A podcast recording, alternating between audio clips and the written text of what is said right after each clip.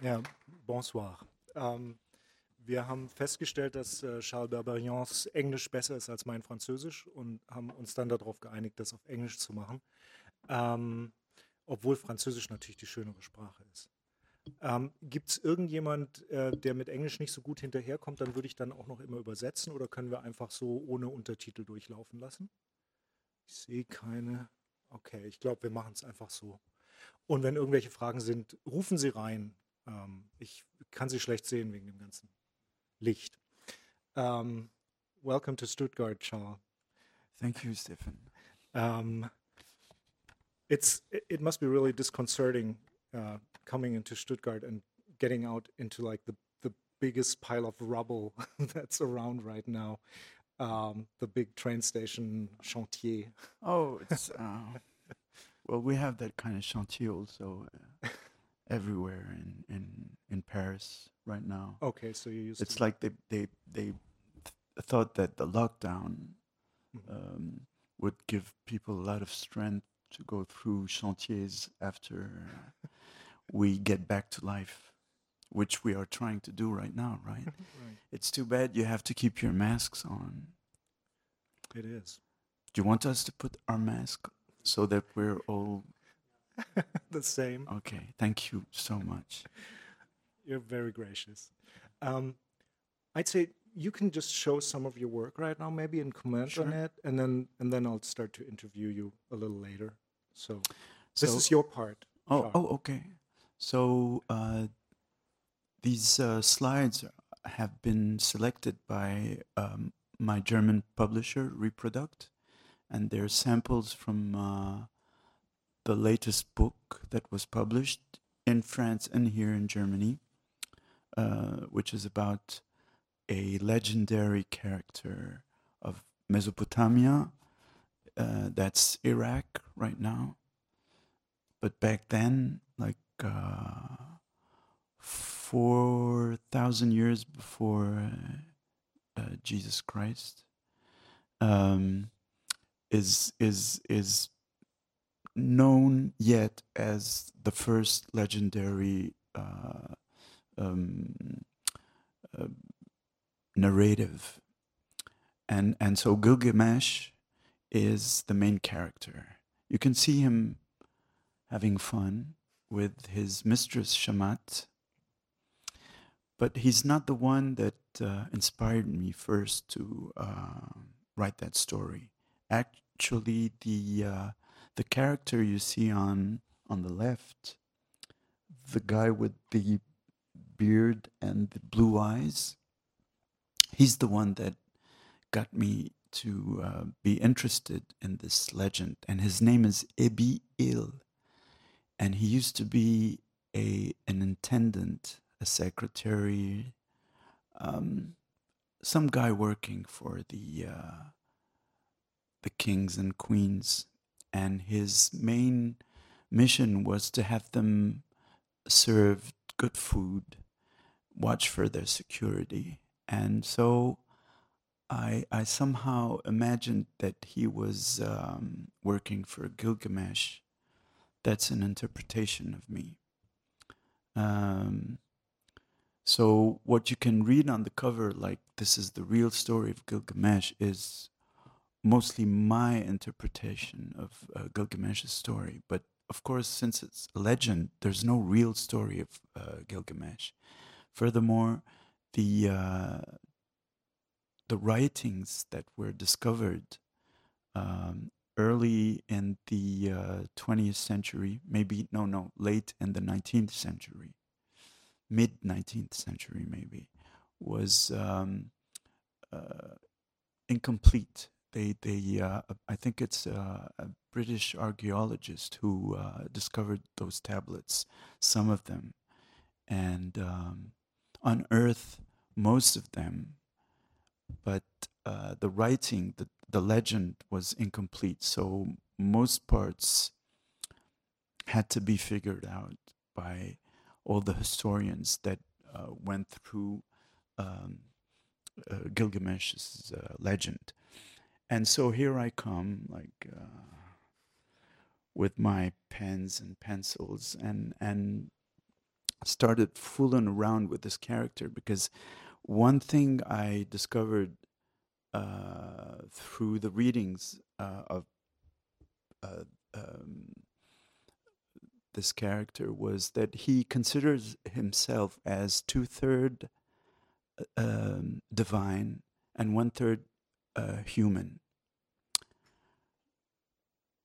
which is kind of. I mean, I I was asking myself, why not hundred percent divine if you're making up some kind of uh, approach to divinity, and so I think this is interesting, and uh, and then while making my research um, uh, concerning uh, Gilgamesh, I came across uh, the Shamhat, Shamhat character, which is uh, who is his mistress, the lady you saw uh, previously um, in bed with uh, Gilgamesh. I have to say that the uh, erotic side of the legend is in the historical legends. I wasn't going for erotic scenes originally, but since I had to transcribe this legend, I had to go through um, erotic scenes. And uh, so in these two pages, you can see uh, Shamhat um, finding in, in the forest Enkidu, a young man who is the third um, principal character, main character of the Gilgamesh legend. Uh, Enkidu is going to be Shamhat's lover and Gilgamesh's best friend. So, my being a big fan of of François Truffaut's movie Jules et Jim or uh, Tolstoy's novel Anna Karenine, I think this is fun to write about a trio, yeah, a love story. Okay. And so I told my publisher, my French publisher at Le Louvre, I said, "Yeah, okay, I'm gonna I'm gonna do that story." And um, I had some fun with the uh, costumes, as you can see, because uh, there's very few documentation actually about that time period. So I can I could come up with whatever I wanted to, mostly inspired, but by what I could see at Le Louvre, but um, but that's the the way it. Actually, I was inspired also by a a French no a Belgian uh, comic book author called Jacques Martin, and his main character called Alix. But I couldn't I couldn't go in the same direction. Because my my uh, way of drawing is not at all like Jacques Martin, and I I would I wanted to um, to keep a certain uh, um, uh, comment dire uh, mid conscious uh, atmosphere, like if we were in a dream. So that's where you see those watercolors and, and, and that kind of uh, treatment for the backgrounds. And here's the real statue of Ebih-Il before my interpretation. So those big eyes were so hypnotic. First time I ever saw this statue at the Louvre. I figured out this is this is really interesting the way he's looking at things. He he's a little bit sad, but at the same time you can see him making fun of what he's seeing. And so I can say that I've been inspired by his look to write my story, which is not really serious, a little bit sad. And um, mostly he was my entry into the story. I I was picturing or projecting myself as being a modern um, Ebih-Il. And so uh, I didn't bring it with me, but I have a digital tablet, and and so it was fun to figure out that I was going to draw a comic book on a tablet, a modern tablet, while the original one was uh, written on on tablets made of stone. That's that's a nice analogy. Well, There's actually two points of view in there in, in the book. We have the point of view of Ebih-Il, and Mhm. there's also Shamhat's uh, point of view. yeah, Um, both have their different objectives of what they want to happen to or with Gilgamesh. Oh, they they just want to stay alive yeah. because uh, Gilgamesh was uh, a killer. He liked to kill people. Yeah, yeah, it starts very brutally, like on Yeah. the fifth Mm. page or something. Yeah. we already have the first dead kid. he was um, uh, terror was his main weapon Mm. to um, Nice guy. stay a king. How did you um, go about balancing the two points of view of um, of Ebih-Il and Shamhat? I mean, there's either one of the two is in every scene. Like, like there's always they're, they're always in a scene. They're not, rarely together, but you have like There's one scene where they're Yeah. together. Yeah. right. Um, well, I I I drew mo- most of the book uh, without uh, writing the dialogues, Oh, really? And um, so I I tried to balance the scenes where we would see Shamhat and then see Abby. Mm. I call him Abby now Of course, yeah. I kind of know the guy. Now. Also tutoir. Yeah, and um, uh, the thing is, Gilgamesh was most certainly certainly the uh, the, the guy I, I I didn't like in that story, Mm. and Enkidu I thought was a, a young man, just out of the the, the forest uh, and uh, out of the wilderness, and and suddenly he's he's having real sex with a woman, and uh, he's getting all the food he can or wants. Mm. So that's not really interesting. What interested me more was Ebih-Il trying to deal with uh, the guilt because he was working for this guy who's uh, who's a terrible guy Mm-hmm. and Shamhat, who who somehow is in love with uh, Gilgamesh because he's she treats him like if he was uh, a a um, a wild cat, you know, and and and uh, she she's um, she's much more mature than him Yeah. and and she wants to have a baby of from Gil- I mean, she see the best sides of him, which is the one third of humankind, Okay. and and the more I was drawing this uh, this character Gilgamesh, Mm. the more I, I realized that I was closer to him than Mhm. I was to Shamhat, and in age uh, also, and also because uh, we we always think I, I'm I'm no I think that I'm much better than what I really am, and I think that I'm not the only one um, to think like that. So, in the end, at the very end, I started liking Gilgamesh, and so I realized that Shamhat, Shamhat has has um, had turned him into a better person Mhm. since I started to like him, right?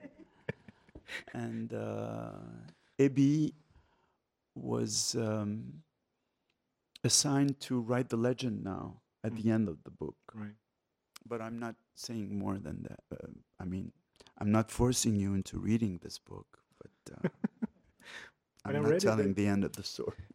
When I read it, it appeared to me that Gilgamesh was kind of like a five-year-old boy who was like, "I want this, I want that. I'm, I'm, I'm unsure of myself. Now I'm sure of myself. I'm way too sure of myself." Well, that's how I think of people trying to be kings and leaders, and mostly 12 years old, I think. A little And, bit um, mature. mm. Um, there's scenes in there that are, and I mean this in a good way, that are almost like a sitcom. Where, where, I love sitcoms. where Ibi goes to Gilgamesh and, and Gilgamesh says, "Tell the guy I'm gonna kill him," and he goes outside and says like, "Ah, he just doesn't have any time right now. Just return in a week or so." yeah, he's he's trying to smooth uh, things down, and he's uh, trying to be uh, a good diplomat. And um, well, uh, the first pages I drew of this book was for the French uh, humor magazine called Fluide Glacial, and uh, I had fun drawing those pages, and and I was thinking of uh, Gotlib and uh, and Bretécher, and um, so basically I was m- just making fun of of the character, but I sensed that I could go a little bit elsewhere and and and deeper Mhm. into that story. And I told Fluide uh, I wanted to uh, continue writing that story, and they said, "No, no, no, it's not funny. What you did. Forget about it." and then uh, the publisher at Le Louvre rang me up and, and told me, I saw your pages in Fluide and uh, I'd like you to make a, a book okay. um, out of that. I said, wow, okay. Uh, but of course, it's always better to hesitate. So I said, I'm not sure. I I have to think it over first. And he's, he told me, I'll give you um, a free pass for a whole year at the Louvre.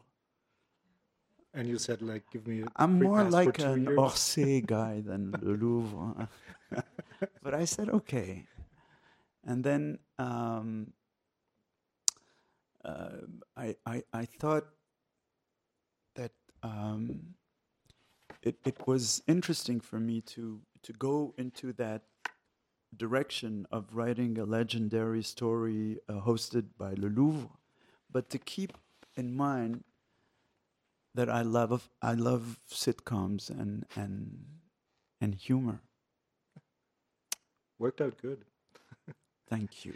But no, the, the the poem, the original poem, is is vast. It's like it's it's it's really big. How do you condense it into like hundred odd pages? I never I never read the whole uh, original. That's a good uh, idea.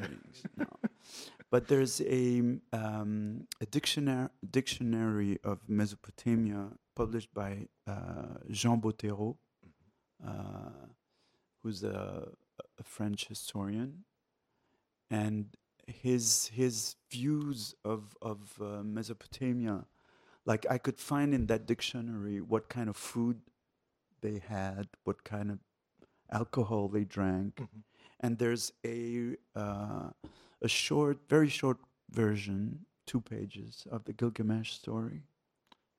Yeah, That's practical. and I read another book by um, Leo Shear, and it's a novelization of, of Gilgamesh. Mhm. Uh, and another book uh, written by, uh, I hope I don't uh, remember wrongly his name. Uh, I think his name is Silverberg. He's uh, um, a science fiction uh, Author. author, and he wrote a book about Gilgamesh. I read the few, the, the first pages, and stopped immediately because I didn't want to be uh, influenced by his vision, which is very interesting. I read it after finishing my book, and um, and it it it uh, uh, convinced me that. Uh, like all legends, it's about what you make out of them Mhm. like uh, but because the the the those stories are always talking about our fears our ang- anxieties our um, yearning to be immortal uh, it's always the same kind of story and you can make it up with your own uh, feelings and it's not a matter matter of of uh, uh, centuries or or we're all I think we're all the same. We have different clothes, but uh, it's basically we haven't changed much. Where the tablets have changed, but uh, the the the, can't the way you, we use them. Right. Maybe when they'll find our tablets in in a thousand years, they w- they couldn't figure out what it's about. There's nothing on them. yeah. I was going to ask about because uh, you just said we were all the same and we, the way we talk. Uh, you always have very distinct voices for the for the different characters. I mean, you can kind of, I can hear them while I read them. Wow, Do you hear okay, them while thank you, you. write them? Is that Maybe you- the translator is better than. he's awesome actually, but well, you know, I, I it I've been working for years with uh, Dirk and the uh, Reprodukt um, team. They're great. Uh, first time I ever worked with Dirk was uh, when he was doing the lettering for the Monsieur Jean translation in English, right. and um, so we come a long way, and and I'm really.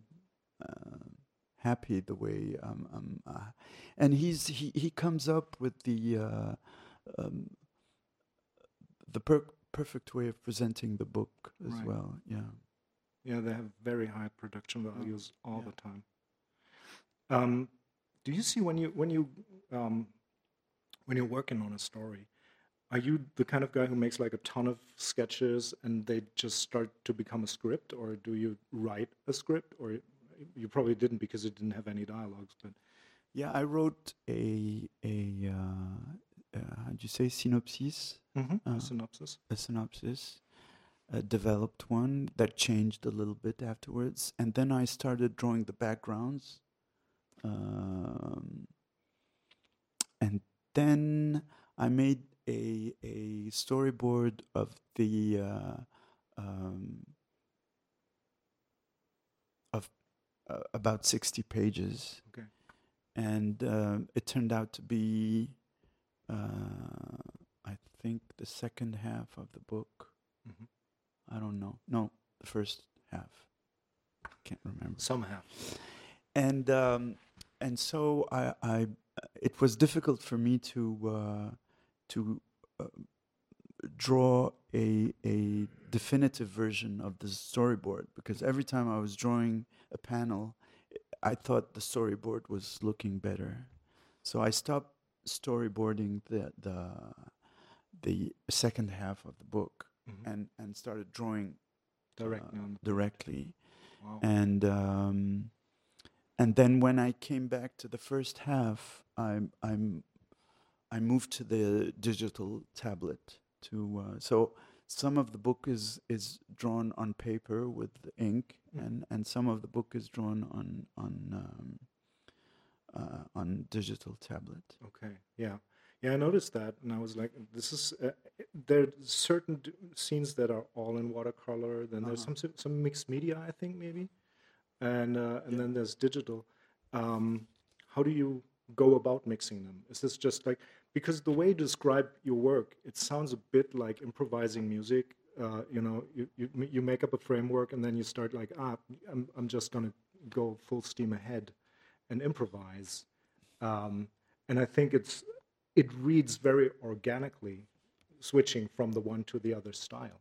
It's not, it's not really improvisation. It's more like a, a purely visual writing. Visual writing. Yeah, it's I'm I'm writing but drawing.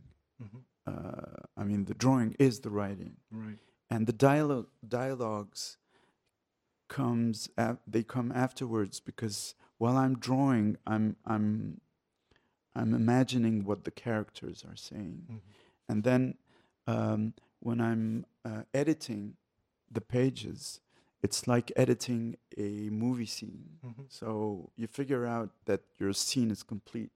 And if it's not, I can always add a panel or a page. Mhm. It's no big deal. Um, I knew I had a limit of 120 pages. Mhm. So I was going first for like 100 pages and and and keeping 20 pages for whatever I, I need to t- develop when I would start writing the dialogues. But the thing about um, going from uh, one technique to another, like you can see on those two pages, Right. it it makes it clear, even if you're not reading the panels, that it's a different scene. hmm So it's like uh, you have this uh, page on the left where, for me, the the the colors, the grays are the music you can hear in a movie scene where you don't hear any dialogues. The the characters are are traveling and and and then the the narrative starts when they come down come off the horse and start talking and then Mm. the music comes down and so it's in black and white Ah, okay. but then again i mean this is my way of seeing things but more um, uh,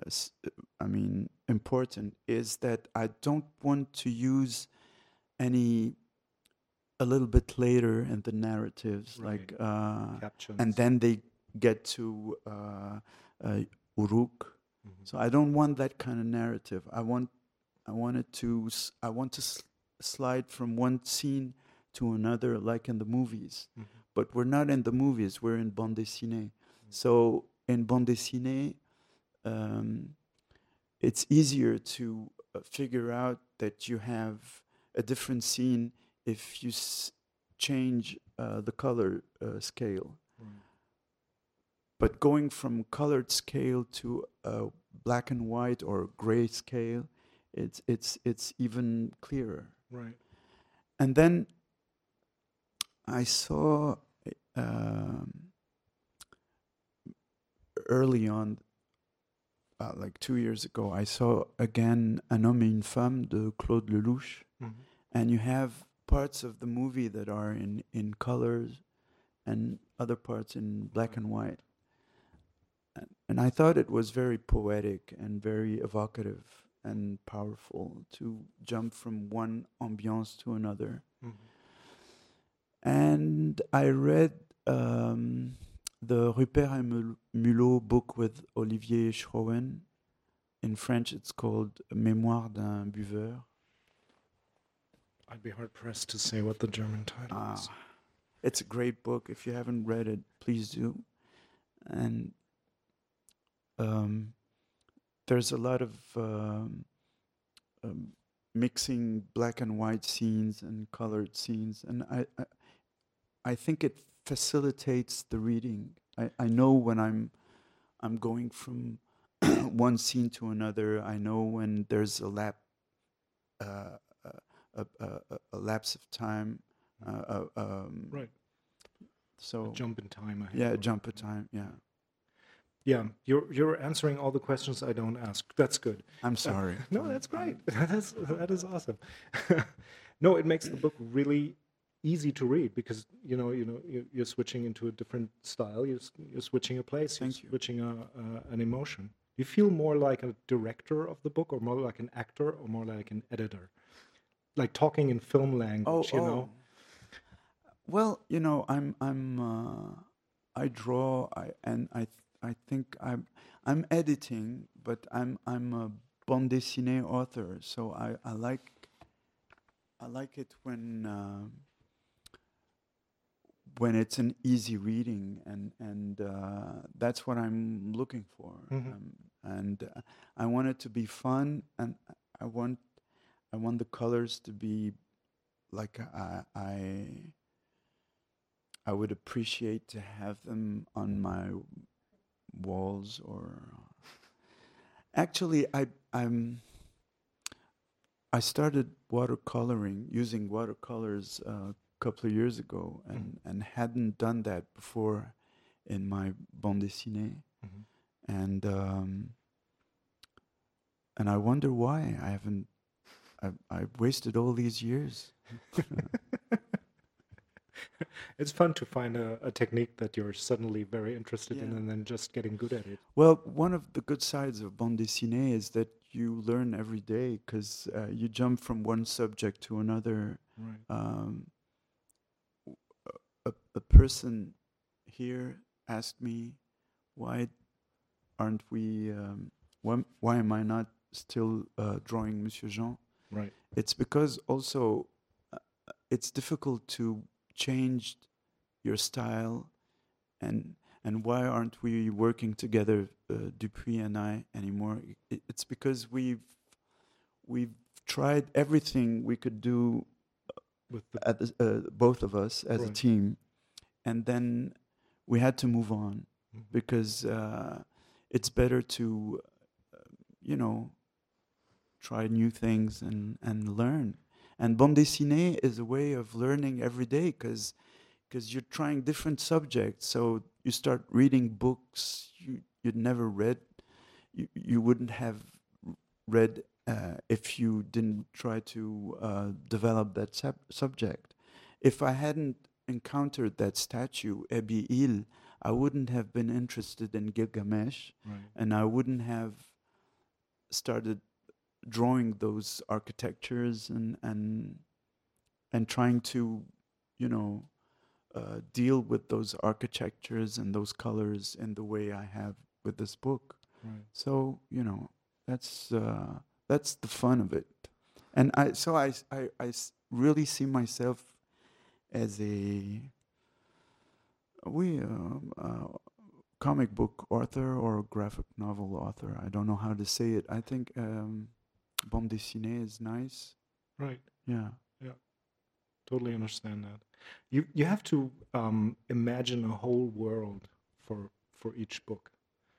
Um, where do you start? Is are you one of those guys who gets like deep into research and just goes looking for pictures and all that stuff, or do you go from what's in my head? I can I can drown myself in research because uh, Google has made it so easy Oh, God, yeah. nowadays. And uh, right now, I'm going through researches about Istanbul in the 20s, and it's amazing what you can find Mhm. on the internet. There, all the archives.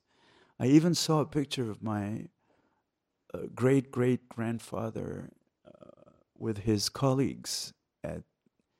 He was a an accountant for the uh, Sultanate, and there he is. I found him on the internet. Unbelievable. Wow. yeah. Because so yeah, I, I, it's it's it, it it used to be a nightmare when you had to go uh, through bookstores and so, but today you have either internet or you know all the bookstores available on the internet. You can find any book you want. Like on my previous book, uh, Charlotte Perriand, right. uh, she there's a scene where she is in a hotel in Tokyo that Mhm. was destroyed. So I needed to find pictures. I went to Tokyo, went to that hotel, and and um, the guy at the bar came up to me. This He one? saw that I would yeah. He saw that I was um, uh, sketching the the um, the bar, which was the only place where the uh, old furniture was still um, secured. So he came up to me with a book uh, showing pictures of the hotel, Oh, really? and sent. When I went back to Paris, I found the book available uh, in a bookstore in in the U.S. and I Wow. bought it. So this is amazing. I mean, it's it's so easy today to to go, go through researches and and and find stuff. Mhm. It's it's incredible. I like how you, like in all the four books I've, I've got here from Reprodukt, uh, also um, the um, Cinerama and Jukebox. I th- is that was that called Playlist in, in France? No, no, no. No. Playlist is another book. another one. Okay. Um, they're, I mean, you open them. They're they're Berberian, obviously, but the style is slightly different in each of them. Like um, Cinerama and Jukebox are a little bit more sketchbooky, a little bit more loose, Yeah. and you can see a little, some Japanese graphisme in the in the Charlotte Perriand book, and uh, Gilgamesh. I was even thinking of Edgar P. Jacobs, uh, uh, Jacobs of um, Oh. in in some of the scenes. You said uh, Jacques Martin, Ah. so kind of this lin- ligne claire Oh, okay. realism. Wow. Okay. Um, Thank you. And kind of like even a superhero thing maybe going on there sometimes, which would of course, be fitting. yeah. And um, Gilgamesh is, a super. is that a conscious decision uh, to go into these styles, or is this just because you're in the feeling of the book?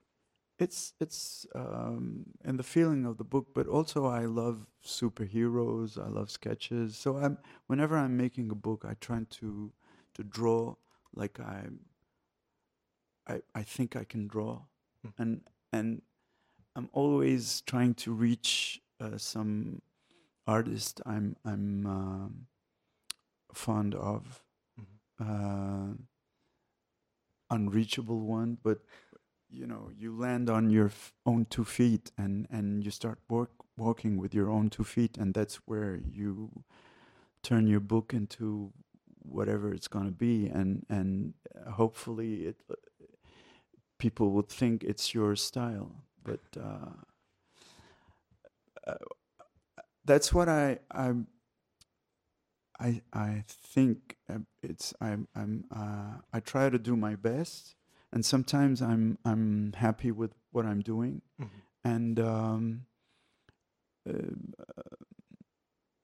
the the the thing of drawing the backgrounds first, then going through the characters afterwards, like every um, uh, um, every every part of the uh, process is is is fun. As as long as I'm having fun, the result is uh, is okay. So um, sometimes it looks like sketches, especially for the backgrounds, as you can see. Uh, sometimes it looks like more finished uh, artwork. Um, if ever I'm reading a Batman book, you'll have a little bit of superhero in there. Right. So, you know, that's it. it sounds so easy. It's it's it's easy if uh, we didn't have back problems or hand problems. It would be really almost hundred percent fun. But spending all all our my days uh, seated and working with, I'm sure I'm not the one here having this problem. but it's it's a good it's a good job. I mean, I, I knew that it was a good job when I started it. Of course, it's not pinkish every day. We have our problems, but um, it's a great job. I mean, look, I'm I'm invited, traveling around, and uh, yeah. But you started doing something else. You started studying medicine, in uh, you say in jukebox. Is that true? Yeah, but I How gave it up after one year. Yeah. How, how do you jump from medicine to drawing? I never really started those uh, studies. Oh, I was okay. pretending. I was just uh, spending one year off after the uh, um, baccalaureate, uh, Yes, finishing school. after finishing school. So when my um, daughter uh, reached the same age, I told her, "Look, when you finish school, you can take one year off and do whatever you want to do, because that's what I did." hmm and and she said okay and then a couple of days later she said i um i'm i'm going to uh, law school i said oh um, you're kidding Well, you me." can do anything but that. no no i said if uh, i mean if it's your choice Yeah. uh, uh, but i i told you you can take one year off she said yeah but you know and then on her first day there in the very first day at the evening of this day she said i'm giving up law that's when i knew that i was That she's your made and she was made of the same flesh. And her mother too uh, gave up her real studies at the time she wanted to go into the advertisement because advertisement in the uh, early 90s was a big deal. Like Oh, yeah. it, it was uh, the most lucrative- hippest thing to, to, to do. Yeah. it's like um, rock and roll or bande dessinée in the 70s Right. Being an influencer today. yeah or influencer yeah. We're not going to start on that now. Um, you seem to be a. This is just a feeling I'm getting from from uh, the um, jukebox and Cinerama, which I liked immensely. Uh, you seem to be a collector of odd stuff. Is that right? Are you are you Odd? somebody odd stuff like weird stuff like, or just stuff that speaks to you? Like what? What like? Um, kind of It seems odd like albums, films. Um, Is it odd? I mean, it's There's movies. some odd films in there. Oh, oh, yeah. The Cinerama. You're talking about Cinerama. yeah. Because in Jukebox, if you think that Elton John and Phil Collins are odd, I always We're not gonna were agree. Really, really odd. I'm a Phil Collins fan. Please. um, that's that's good. Why would he be odd? Uh, no, let's be serious uh, Right. for a couple of seconds. No, I'm just imagining you in a room full of No, snacks and yeah, stuff, and you know. it's true. This is true. This is true. A lot of books, a lot of records, a lot of guitars, Uh-huh. lots of and and my wife as well is a is a book freak. Okay.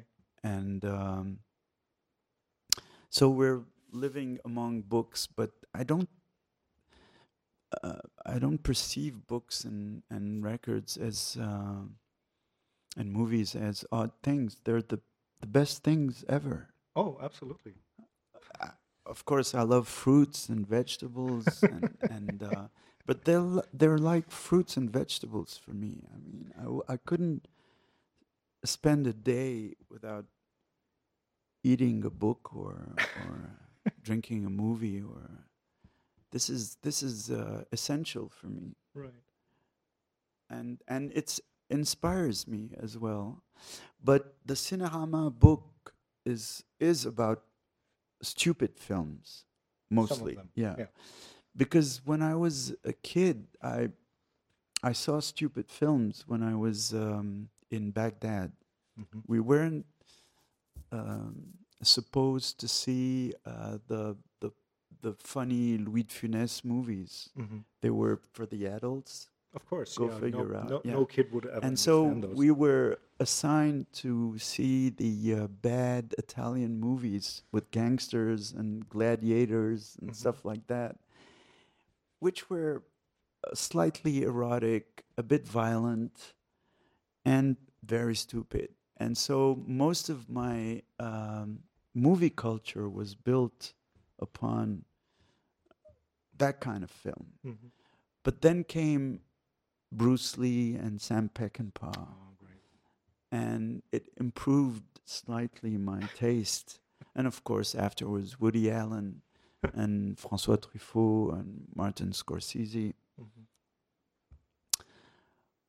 But I don't make any difference between them. Because, you know, Woody Allen can be stupid and funny, Yeah. and then Scorsese can be violent and, And funny. and yeah. And um so uh, I, I, I like to keep in mind that bad taste is is taste Mhm. and and and when I was in art school, um, most of mm, uh, the comic book authors I praised were considered as bad literature, Mhm.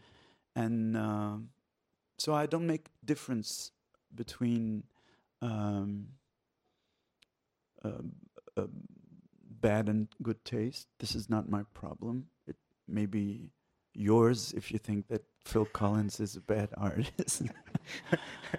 but I, I could uh, never do that. what seems odd at some point, I, I, I can remember watching a Cézanne painting and thinking, this guy is odd because he's not figuring figuring out properly the articulations of the arm. And then one day, what was once odd becomes beautiful, and uh, and it it it it's a path you know you go through. Yeah. Uh, and it's like first time you drink coffee, it's ah Mm. now I love coffee. so the taste is a matter of of maybe education or like when you're um, a kid, you you hate eggplants. It's an it's an odd vegetable. Yeah, It's brownish. It's uh. for me, it was Brussels sprouts. I love them now. Yeah. Well, so I had the same with Jack Kirby when, like you with Cezanne. Like Oh, Jack Kirby, yeah. when I first saw him, I was like, "What's this?" He's this great. I love and now Jack I'm like, Kirby. yeah. the style makes sense. It's it's it's a it's a great taste. Yeah. Exactly. Yeah. And uh, I was asking about collecting stuff also because I think that in in my experience, most authors, um, whether of books, whether of movies, whether of uh, bande dessinée, um, are are always collectors, mostly collectors of stories. They all have a backlog of stories to tell you, whether they're autobiographical or whether they're like, I heard of this guy who, Ah. you know.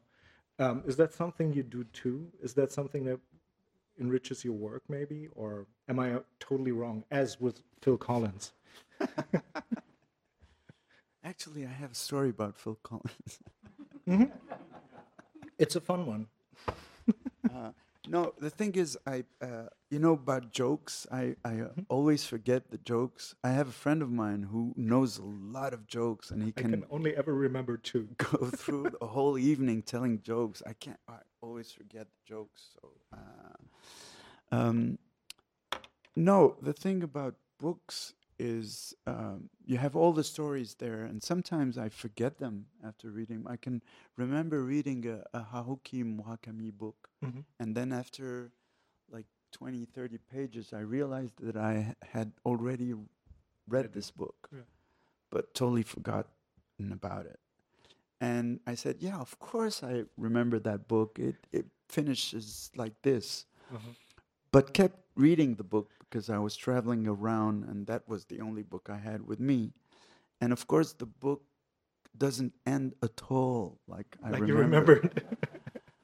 Um, so the thing is, when you uh, make it, when when when we're making up stories, or when I'm making up a story, um, it's it's uh, the the the whatever I've registered of tons of things I went through my life or imagining I was going through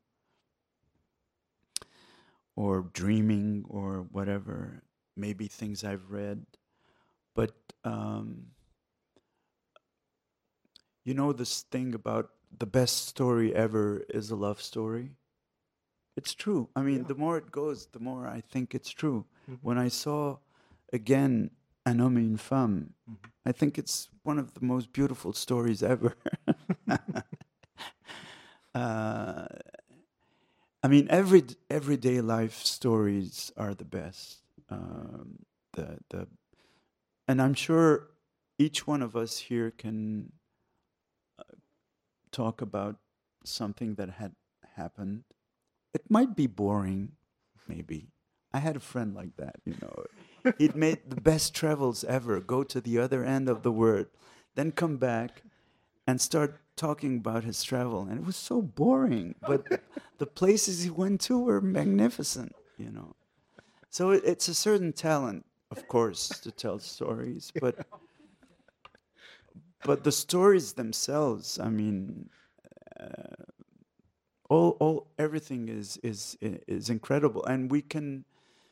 Uh, I mean, whenever you have a documentary about someone's lives, we this is one thing I found on the internet. There's archives of the uh, uh, National Image Institute of France, Mhm. and they they shot documentaries about uh, quarters and neighborhoods in from Paris and and and it's it's fantastic. That's that's the best ever. You see people walking around, uh, students talking about their problems. Uh, in another documentary, it would be uh, uh, a, a documentary about uh, a whole n- neighborhood in the north of Paris being uh, um, Torn down. turned down to to build up new uh, uh, buildings, and it's it's I love that. I mean, this is the best ever. But then again, you have those guys like Scorsese or or Woody Allen or François Truffaut, and and they make up stories about everyday life. One of the um, uh, Hugo Pratt, I think, is is one of my favorite um, um, comic book author, and one of his best book, I think, is uh, is called uh, Jesuit uh, Jesuit Joe. Jesuit Joe. Jesuit Joe. It's a 40 pages story and it's very simple. There's practically no words and it's in- amazing what he's uh, developing uh, in those pages. So can't figure out what it's really about just yet when I'm talking to you about it. Just, just read this book if you haven't read it yet. It's it's brilliant.